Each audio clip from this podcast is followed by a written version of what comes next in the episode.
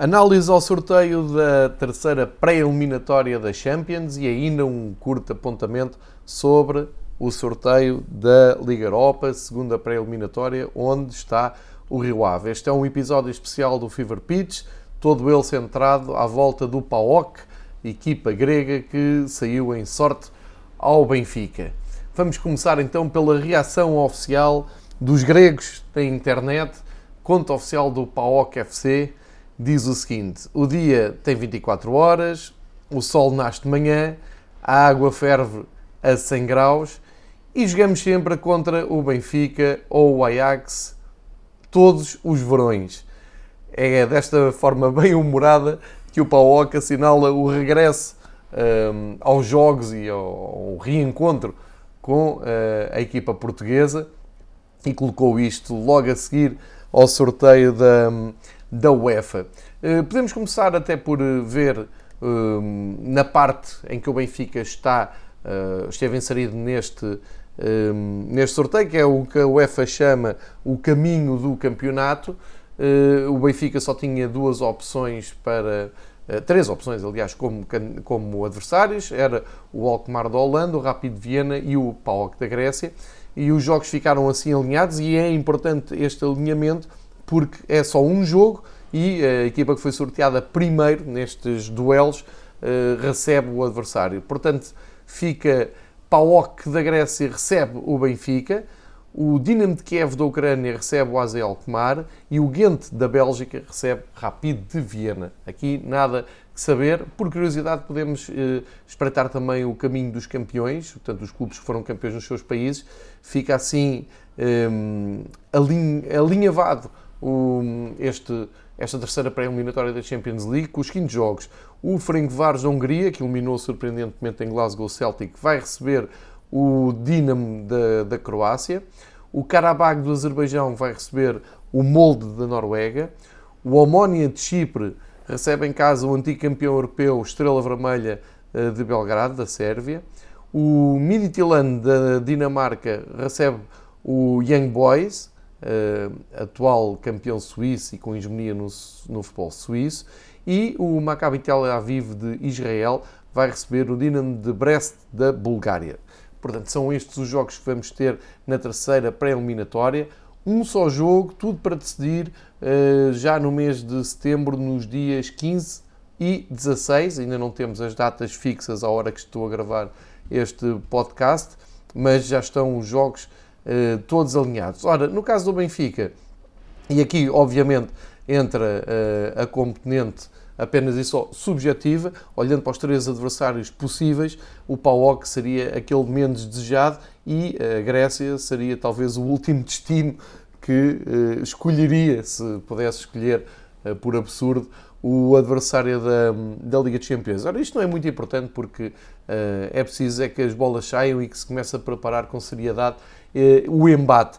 Sendo que então sai o, o PAOK ao Benfica, Uh, seria importante ser no Estádio da Luz só para que o plantel do Benfica, os jogadores convocados, não fossem expostos a mais uh, uma viagem, ainda por cima em tempos de pandemia cheias de limitações, mas não foi possível. O Benfica vai mesmo ter que regressar ao Tumba, o estádio mítico do PAOK de Salónica, e no fundo é um reencontro com a história. O Benfica começa a criar aqui um, umas certas raízes uh, com a equipa de Salónica e vale a pena então recordar que estes encontros com o PAOK começaram uh, no final da década de 90. Foi mesmo em 1999 que o Benfica foi pela primeira vez jogar uh, a Salónica com o PAOK numa eliminatória da Taça UEFA. É a época 1999-2000. O Benfica ganha num ambiente infernal na altura já com os jogos a darem em direto na televisão, o Benfica vence por 1-2. Os gols do Benfica são marcados por Nuno Gomes e Ronaldo, um central uh, brasileiro que uh, depois também chegou a jogar na, na Grécia. O Benfica, com esse resultado 2-1, uh, eh, alimentava a esperança de passar com certa facilidade essa eliminatória. Era a terceira ou melhor, era a segunda eliminatória da Taça UEFA desse ano. Benfica tinha passado pelo Dinamo Bucareste, também com dois resultados uh, estranhos, porque venceu fora e perdeu em casa. Uh, mas aqui neste, em 1999-2000, os golos de Nuno Gomes e Ronaldo foram anulados depois em casa. Esta vantagem foi anulada em casa pelo Pau, que repetiu a vitória na luz que o Benfica tinha conseguido na Grécia e assim fomos para prolongamento e também para penaltis. Nas grandes penalidades o Benfica uh, levou bastante a melhor, ganhando por 4-1. Eu costumo dizer que mais valia ter, o, ter visto o Benfica cair naqueles penaltis, saía de uma maneira uh, que ninguém podia criticar. Uh, era uma, uma saída uh, discreta da Taça UEFA, assim apurou-se para a terceira eliminatória. O que acontece na terceira eliminatória do ano 1999-2000 é o, o, duplo confronto com o Celta uh, e ninguém mais esqueceu do, do jogo de Vigo pelas piores razões. Depois, 15 anos à frente, o Benfica, já com a, a Taça UEFA a chamar-se de Liga Europa, o Benfica de 2013-14, portanto já o Benfica de Jorge Jesus, tem eh, novo encontro duplo marcado com o PAOK. Desta vez foi nos 16 aves de final e o Benfica regressa a Salónica eh, para eh, conseguir uma vitória por 1-0 com um gol de Lima na altura. Uma, uma vitória muito importante que deu eh, logo um grande alento para o Benfica seguir em frente e eh, depois hum, carimbar o passaporte em casa, coisa que aconteceu com uma vitória por 3-0, ehm, com golos de Gaetan, Lima, de grande penalidade, e Markovic, sendo que o gol de Gaetan é um hino ao futebol.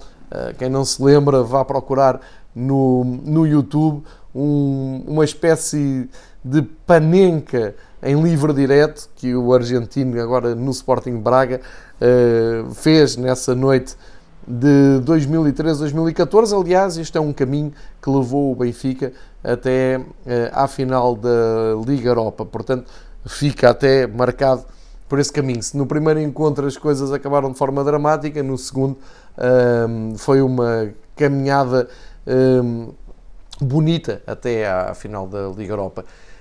2018-19, portanto, muito recente, foi em 2018 que o Benfica teve que medir forças com o PAOK, um estado acima do que vai agora encontrar. Ou seja, já foi no play-off de acesso à fase de grupos uh, que o Benfica teve que medir forças com uh, o PAOK.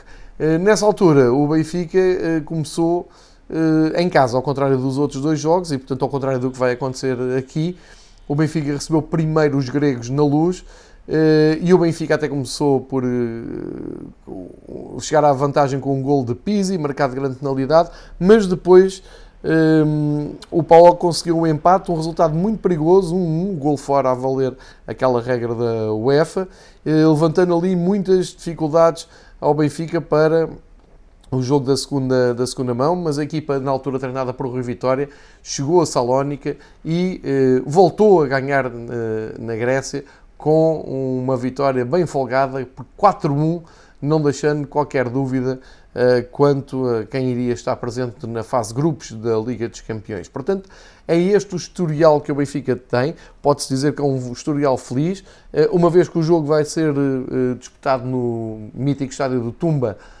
em Salónica. O Benfica só soube ganhar até agora na Grécia e, portanto, se formos falar de tradição, cultura, eh, estatística e essas todas as coisas que alimentam também muito os pré-jogos, podemos dizer que o Benfica eh, pode ir confiante eh, para a Grécia. Mas a verdade é que as histórias mudam e estas, estas estatísticas, estas histórias, existem exatamente para serem contrariadas. E, portanto, vale a pena fazermos aqui um rápido olhar para o PAOK de, atual, PAOK de 2020. Desde logo, salta a atenção, já toda a gente sabe, é um clube uh, grego treinado por um português. Temos, uh, desde há uns tempos esta parte, o Abel Ferreira à frente do PAOC, num projeto que tem sido muito interessante acompanhar. Ora, no, no campeonato passado, é verdade que o PAOC não conseguiu fazer sombra ao Olympiacos, uh, naquele eh, duelo uh, muito particular entre Olympiacos e PAOC, com dois treinadores portugueses à frente de cada clube.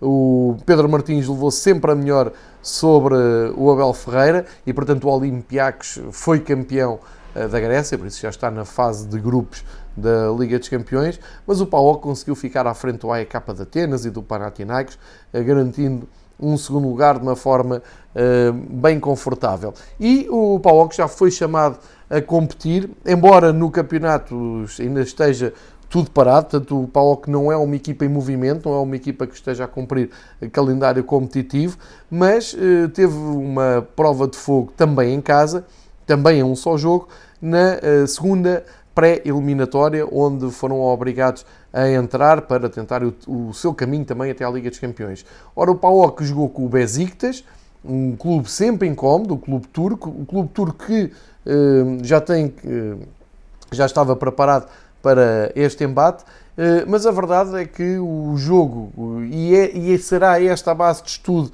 que Jorge Jesus vai ter para preparar este confronto com o PAOK, o jogo do do estádio de Tumba que aconteceu.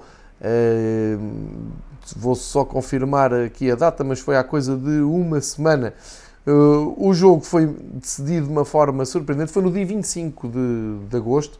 O jogo foi decidido de uma forma surpreendentemente fácil pelo PAOK. Em meia hora a, a questão uh, quanto ao apuramento estava resolvida.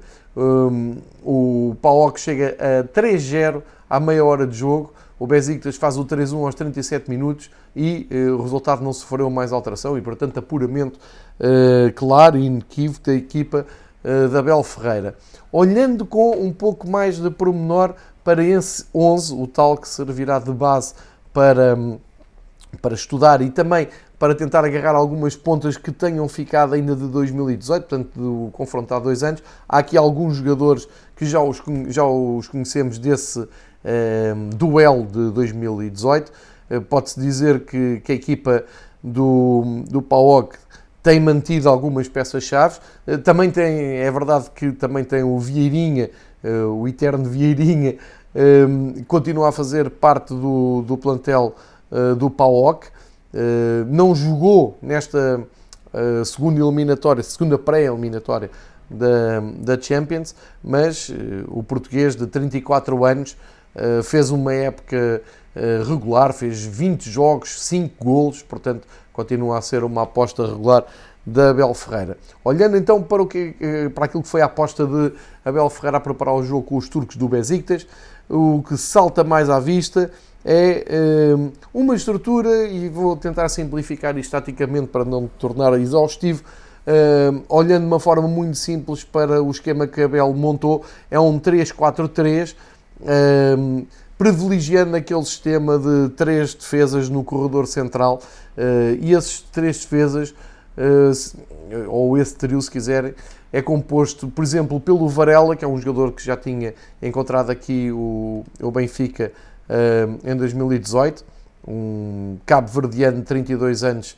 que, que bem conhecemos. Depois foi o Michaelidis a jogar mais pelo lado esquerdo, um jovem de 20 eh, anos, a cumprir também parte deste, deste trio, e o islandês Ingasson, eh, de 27 anos, experiente, eh, um, um, defesa central que também tem gol, costuma subir com, com perigo nas bolas paradas, fazem este, esta, este trio no corredor central da linha defensiva. Olhando para os jogadores que ocupam as alas, temos o Rodrigo pelo lado direito, Rodrigo Alves, 27 anos, eh, um jogador com uma vocação ofensiva grande, que Abel Ferreira aproveita, o Abel jogou naquela posição e conhece melhor que ninguém essas características, e o, o Giannoulis, o Dimitrios Giannoulis, o grego de 24 anos, vai uh, pela posição esquerda. Sendo que no meio uh, o meio entrega El Kaduri, também já o conhecemos, e um, ao austríaco Stefan Schwab, que uh, é um médio centro também com qualidade, jogador de 29 anos e experiente. Depois, o, os jogadores mais avançados, uh, o nosso conhecido Dimitrios Pelkas, uh, parte de, de, do lado direito para um jogo mais interior, é grego, um belíssimo jogador, 26 anos. O Tzolis é neste momento uma, uma grande pérola do PAOK, não só do clube PAOK, mas também uh, do futebol grego. Cristo, Christos Tzolis é uma das pedras apontadas por quase todas as uh, publicações e o Observatório de Futebol Internacional como um dos grandes jogadores prestes a explodir. Ele é extremo esquerdo, faz muito bem a entrada da esquerda para o meio, faz dois golos e, portanto, deu eh, é, é, quase impossível não falar nele e não o destacar, eh, mesmo não, não tendo, obviamente, um conhecimento profundo do que é que é o Tsolis, mas já sabemos o suficiente para perceber que é um, um dos jogadores uh, a terem atenção. Ele que tem 18 anos de idade e no ano passado fez 9 jogos, 1 gol e, portanto, este ano começa de pé muito quente logo na Liga dos Campeões. Sendo que a posição mais avançada foi entregue então a Chuba Akpon, eh, que tem 29 anos, é, é, o ponta de lança da, da, equipa, também um bom jogador. Ele tem nacionalidade até uh, inglesa, teve 33 jogos no ano passado, 8 golos, 24 anos. Uh, é, nesta altura, ou foi, nesta terceira pré-eliminatória, o jogador referência de ataque do, do PAOK. Curiosamente, quem marcou os gols, como eu disse, foi o Tsolis, marcaram, marcou, Bizot fez dois gols, e o Pelcas, o capitão número 10 do PAOK, fez o outro gol e eh, a justificar plenamente eh, a titularidade. Olhando para o banco e dos jogadores que ainda foram a jogo, temos também o nosso conhecido Léo Jabak, que também já tinha jogado eh, nesse confronto de 2018. Eh, ele que, que joga pela direita, temos também o Dimitrios Limínios, que uh, também é um jogador que, mais de corredor direito, e entrou também o Ederson uh, Eziti, um nigeriano que uh, tem como posição uh, mais meio campo, vamos pôr assim. Mas para não complicar muito isto e para não estarmos aqui um, a fazer um name dropping autêntico de jogadores, eh, vamos só fixar eh, nesta maneira de jogar do, do PAOK eh, a tal a tal opção pelos três jogadores de defesa de corredor central, os dois laterais ofensivos, depois o, os dois médios que seguram muito bem o jogo e uh, os mais ameaçadores, Tzolis, Pelcas e Akpom, uh, são os jogadores que vão ter que estar mais eh, sobre o foco de, da preparação da equipa técnica de Jorge Jesus. Olhando para o mercado, uh, a equipa de, de, grega também não tem, até agora, uh, feito contratações assim muito sonantes. No top de entradas, se formos ao Transfer Market, temos lá então o, o Stefan Schwad, que é o, o tal austríaco que vem do Rapid Viena, e não temos aqui muito mais entradas, além do Nicolas Ninua, que chega por 850 mil euros pelo Dinamo Tbilisi, é um médio centro, e um médio ofensivo recrutado ao um, Nápoles, o Vracas, que também faz parte aqui desta lida, nesta, um, desta lista de entradas. Nas saídas, está o Miroslav Stock, extremo esquerdo, o Lázaro Lampro, que foi uh, emprestado ao Twente, extremo esquerdo, o Ergis Kass, que abandonou o clube, o Ernblum, uh, médio defensivo, foi para o IFK de Gutenberg a preço zero, e o guarda-redes Nicolaus, Melissas, que também a custo zero saiu para os gregos do Panetolikos. Eh, este é o raio-x possível da equipa da Bel Ferreira.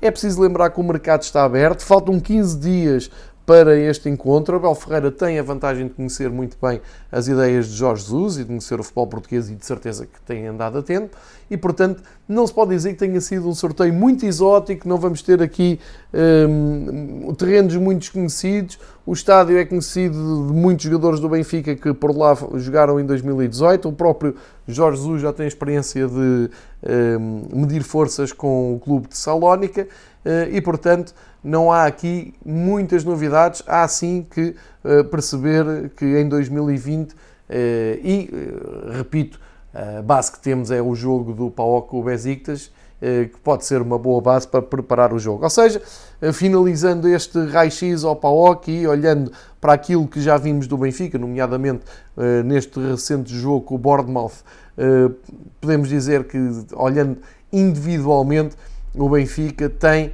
uh, favoritismo. Dá-me ideia que quando os responsáveis gregos forem falar uh, do jogo, vão dar claramente o favoritismo e parece-me que é óbvio, o Benfica tem uh, esse favoritismo. Agora tem que o confirmar a um só jogo, numa, ehm, numa maneira absolutamente inédita de abordar uma, uma prova europeia. fica. Fica também essa ressalva para a boa disposição da conta oficial do PAOC, eh, cada vez mais importante este comportamento bem humorado, bem disposto eh, das presenças oficiais dos clubes e o PAOC eh, fez isso em inglês e com, com muito sucesso, já está a ser reproduzido por muitos portugueses. Vale a pena também olhar para a Liga Europa que teve hoje o, o, seu, o seu sorteio. E olhando para a Liga Europa, não vou dar aqui o, os, os duelos todos que saíram uh, esta manhã.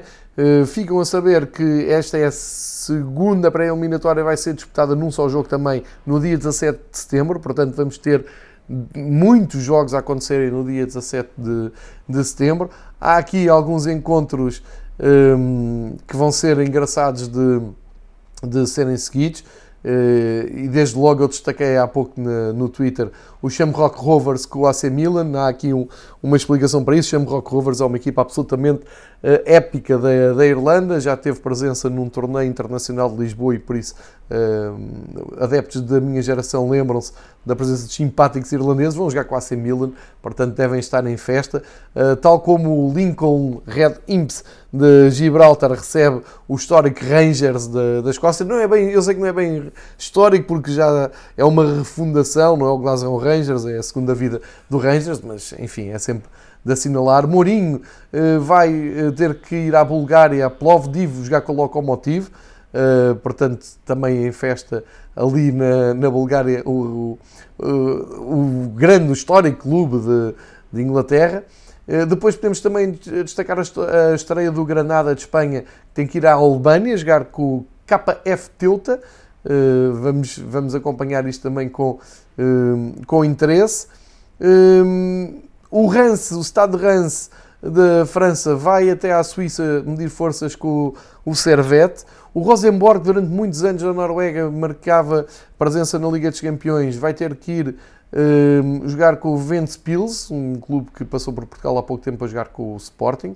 O Apoel Berchiva, de Miguel Vitor, vai uh, ter que ir à Albânia jogar com o Lassi. Enfim, temos aqui, uh, já agora o Aberdeen vai jogar com o Viking da Noruega. Uh, Aberdeen que já fez história há muitos anos na, nas provas europeias, mas o que nos interessa é o Rio Ave, que um, vai ter um, um jogo, este sim, exótico para a exótica. Ora, caiu-lhe uma equipa do campeonato da Bósnia-Herzegovina e vai ter que ir à cidade de Banja Luka. E o adversário do Rio Ave tem o pomposo nome de FK Borac Banja Luka. Banja Luka já percebemos que é uh, a cidade Borac é o nome que dá ao clube, e o Rio Ave tem esta, eh, eu diria, este tiro no escuro. É óbvio que agora tem duas semanas para preparar e perceber mais e um, reunir informação sobre o clube da Bósnia-Herzegovina, mas uh, será ali um, um tiro no escuro, como disse, para a equipa de Vila do Conde. Espero sinceramente que o Rio Ave consiga carimbar o apuramento no dia 17 de setembro na Bósnia-Herzegovina, seguir em frente, continuar o seu belo projeto uh, desportivo, que passa também por conseguir uh, passar algumas fases da, da Liga Europa até chegar à fase grupos, isso seria perfeito e, portanto, toda a boa sorte para o clube de Vila do Conde, que vai representar Portugal nesta, uh, um dos clubes que vai representar Portugal nesta Liga Europa. Fica assim feita a apresentação dos dois jogos de uma fase prematura das duas competições da UEFA. O Benfica na terceira pré-eliminatória a jogar com o PAOK da Grécia. Não vai ser fácil, mas tem que assumir o seu favoritismo. E o Rio Ave uh, tem também que mostrar que o campeonato português uh, está uns bons furos acima do bósnio e, e, tentar carimbar essa, esse apuramento que seria importante para o futebol português e, acima de tudo, seria importante para agentes de Vila do Conde. Portanto, vamos acompanhar com muito interesse nos dias 15 ou 16, ainda não há data, há de, um, enquanto gravo este um, episódio do Fever Pitch, não há data para o encontro do Benfica, ou é dia 15 ou 16, e no dia seguinte, dia 17, esse sim, data determinada, Rio Ave, na Bósnia-Herzegovina. Um, vamos seguir com atenção esses, esses jogos, mesmo porque depois dessas noites fica logo decidido um, quem vai jogar com quem na, na fase seguinte das duas provas e, portanto, cá voltarei para fazer todo esse contexto, essa contextualização do futebol europeu, do ponto de vista e do prisma dos clubes portugueses. Uh, obrigado por ouvirem este episódio só de áudio, só de podcast uh, e uh, o mais em cima do acontecimento possível e voltamos em breve de Fever Pitch com outros temas, outros projetos e eh, também com presença no YouTube. Obrigado por ouvirem.